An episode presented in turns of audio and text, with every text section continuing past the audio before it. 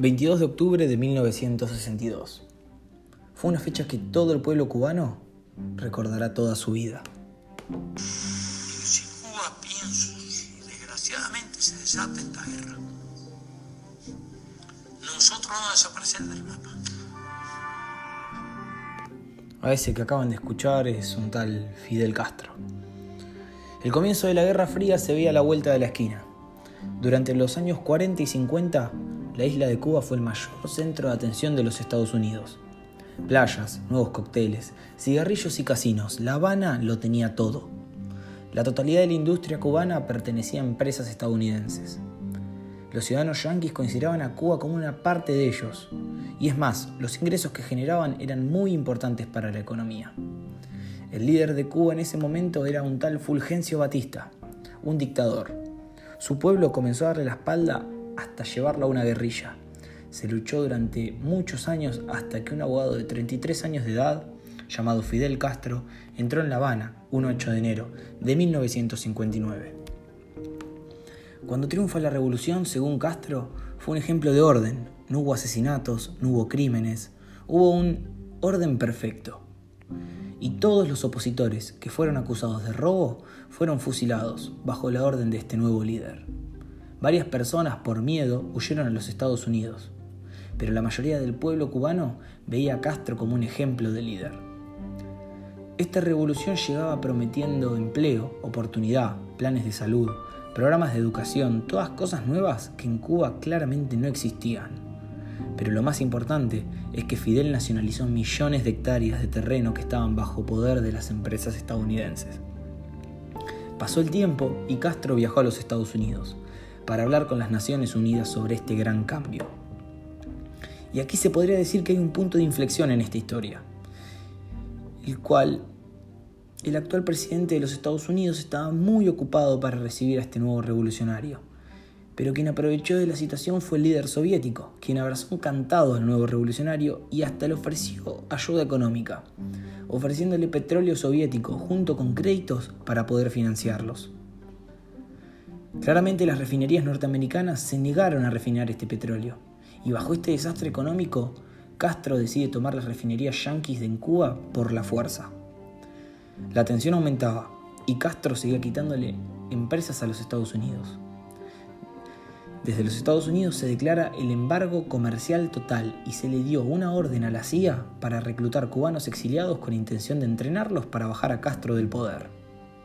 Fidel llegó a acusar a los Estados Unidos de una guerra sucia por varios hechos raros y sospechosos, entre ellos la quema de terrenos superinflamables de caña de azúcar y la explosión de un carguero belga que explotó en el puerto de La Habana. Castro se ve prácticamente obligado a pedir ayuda a la Unión Soviética. Mientras en una isla de Guatemala la CIA entrenaba a los cubanos exiliados para invadir Cuba, desde luego el presidente Yankee estaba al tanto de la situación, pero no de todos los detalles. Kennedy aceptó el acuerdo, pero con la condición de que nadie se entere de que el gobierno estadounidense estaba entrometido en el asunto.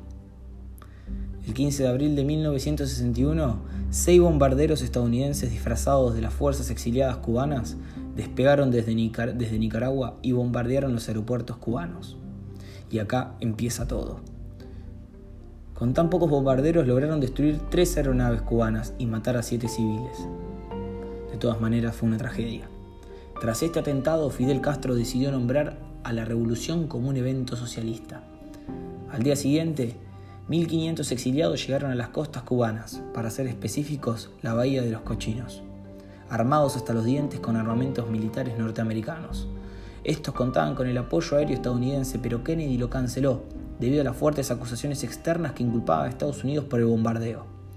Castro movilizó a toda su artillería a las costas, ya que pensaba que estos exiliados contarían con el apoyo de los Estados Unidos, claramente. Sin el apoyo de los americanos, no fue problema para Cuba esta invasión. Duró menos de 72 horas.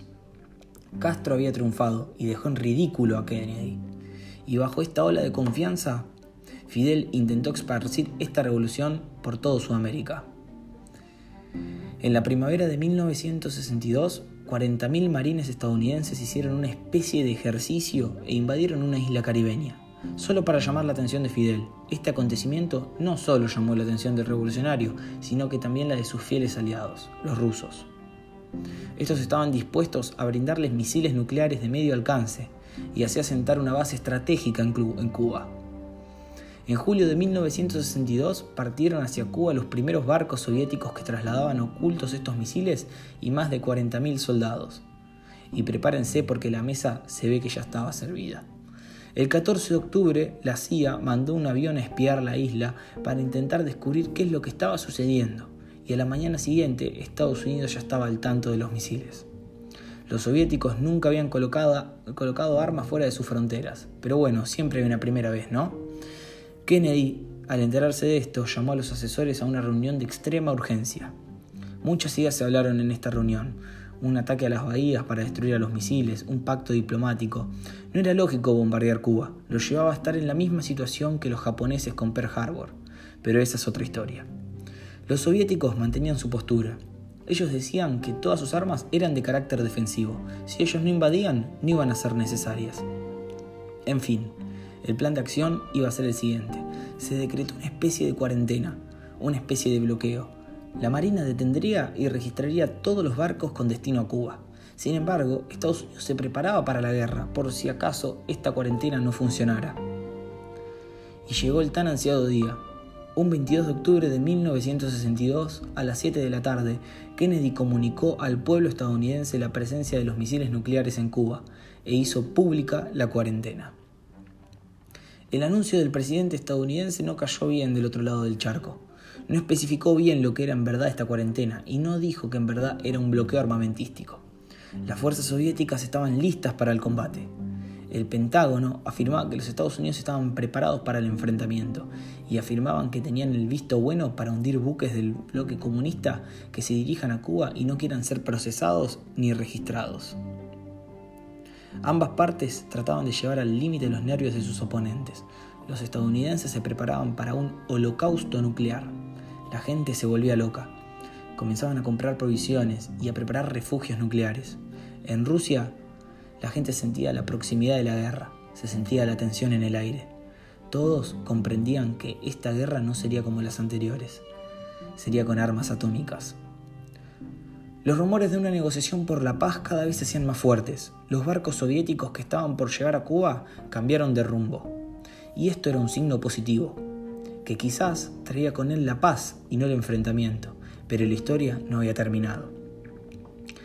A las 9.24 minutos del 24 de octubre llegaba una carta a los Estados Unidos, que decía que la Unión Soviética rechazaba todos los puntos de negociación y se preparaba para un posible ataque. Por primera vez en su historia, el Comando Aéreo Estratégico de Estados Unidos pasó a la condición de Defensa 2 y el siguiente paso a ese sería la guerra. Poco después de la salida del sol del día del 25 de octubre, Kennedy ordenó que se interceptara un buque soviético que llevaba petróleo, como una especie de amenaza, para que los soviéticos sepan que los estadounidenses iban en serio. Estados Unidos se reunió con sus fuerzas de invasión en Florida. Ellos no sabían que los soviéticos tenían también misiles de corto alcance para eliminar invasores. Hubiese sido una masacre. El 26 de octubre, con el mando militar soviético totalmente listo, Kennedy recibe un telegrama de Khrushchev, en el cual pactaba una oferta que decía que si los Estados Unidos firmaban que no invadirían Cuba, la necesidad de que sus especialistas militares estén en la isla desaparecería. A la mañana siguiente, Khrushchev jugaría una carta un poco más picante, por así decirlo.